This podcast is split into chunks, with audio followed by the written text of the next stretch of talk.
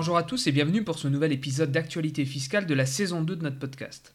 Le podcast de notre cabinet CBV Avocat est un podcast d'actualité fiscale qui a pour objectif en quelques minutes de dresser un panorama de l'actualité ou de revenir sur des thèmes pratiques et généraux de la fiscalité. Il ne s'agit pas de développer chacune des problématiques de l'actualité fiscale avec exhaustivité, mais plutôt d'évoquer brièvement les principales nouveautés législatives, jurisprudentielles et doctrinales en la matière, ou de répondre à des questions simples en matière de fiscalité que vous vous posez dans votre quotidien. Ainsi, en quelques minutes, nos associés vous font une sélection et une présentation de cette actualité et de ces thèmes. Tous nos podcasts sont accompagnés d'une description incluant les références de chacun des éléments d'actualité évoqués. CBV Avocat souhaite ainsi partager son expérience et sa passion pour une matière qui n'est pas toujours facile d'accès tant les sources sont variées.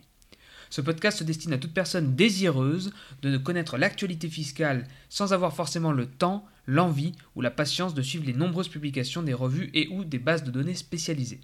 L'épisode de ce jour sera consacré à différentes actualités de ces dernières semaines susceptibles de vous intéresser.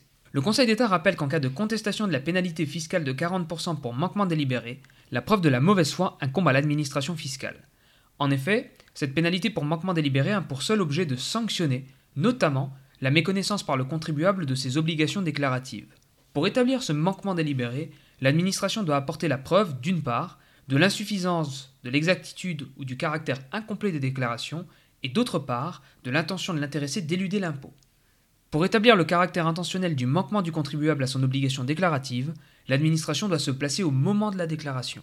Partant, le Conseil d'État souligne que le comportement du contribuable pendant les opérations de vérification de sa situation fiscale ne peut justifier à lui seul l'application de cette pénalité.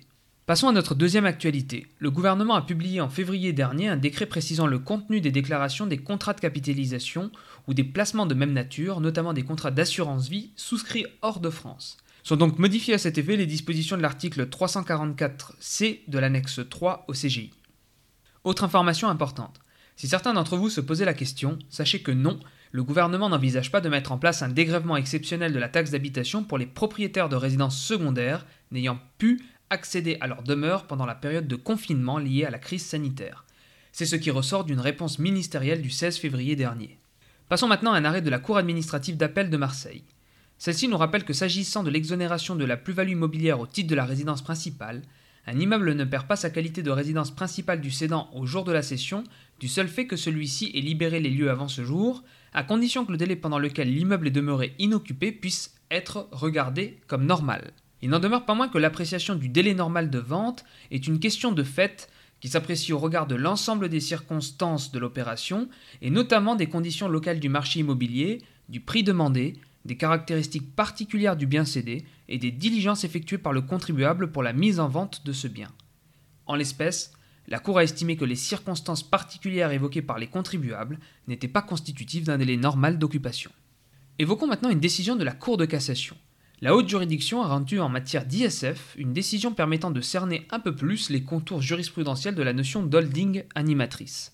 Il ressort de cette décision qu'il ne suffit pas de relever le pouvoir d'animation théorique résultant de la structure mise en place et des moyens dont la société holding dispose pour animer sa filiale, comme par exemple le fait qu'elle ait une participation suffisante dans cette filiale, ou encore de constater la conclusion d'un contrat d'animation et d'un pacte d'actionnaires en ce sens, il faut en effet pouvoir démontrer une mise en œuvre de ces éléments afin de caractériser une participation active et effective de la société holding à la conduite de la politique du groupe. Autre jurisprudence intéressante, dans un arrêt récent, la Cour administrative d'appel de Paris expose que la signature et l'exécution d'une transaction de régularisation d'avoir détenu à l'étranger fait obstacle à la présentation d'une réclamation rendant irrecevable tout recours juridictionnel ultérieur, alors même que le bien fondé des sommes mises à la charge du requérant aurait été ultérieurement susceptible d'être remis en cause. La Cour relève notamment que la transaction en cause mentionnait en page 2 l'intégralité des termes de l'article L251 du livre des procédures fiscales, lequel prévoit que lorsqu'une transaction est devenue définitive après accomplissement des obligations qu'elle prévoit et approbation de l'autorité compétente, aucune procédure contentieuse ne peut plus être engagée ou reprise pour remettre en cause les pénalités qui ont fait l'objet de la transaction ou les droits eux-mêmes.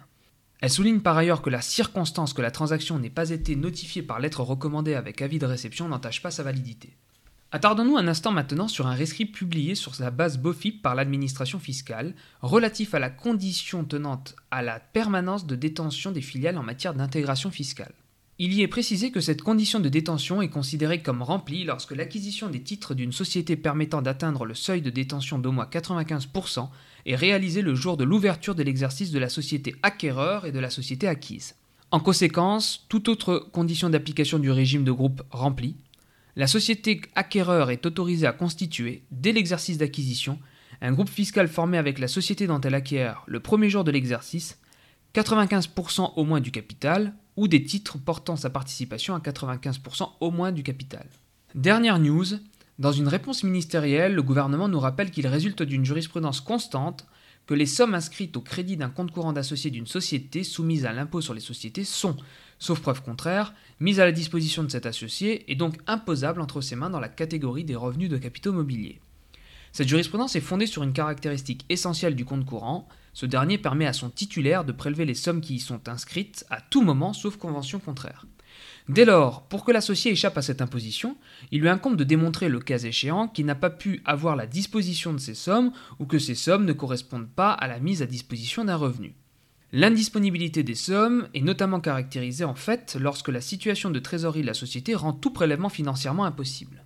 L'indisponibilité des fonds peut également résulter d'une convention, d'un contrat ou d'une décision de blocage des sommes, si cette indisponibilité découle d'une décision, il convient cependant que l'associé n'y ait pas pris part pour que ce dernier ne soit pas imposable à raison de ces sommes.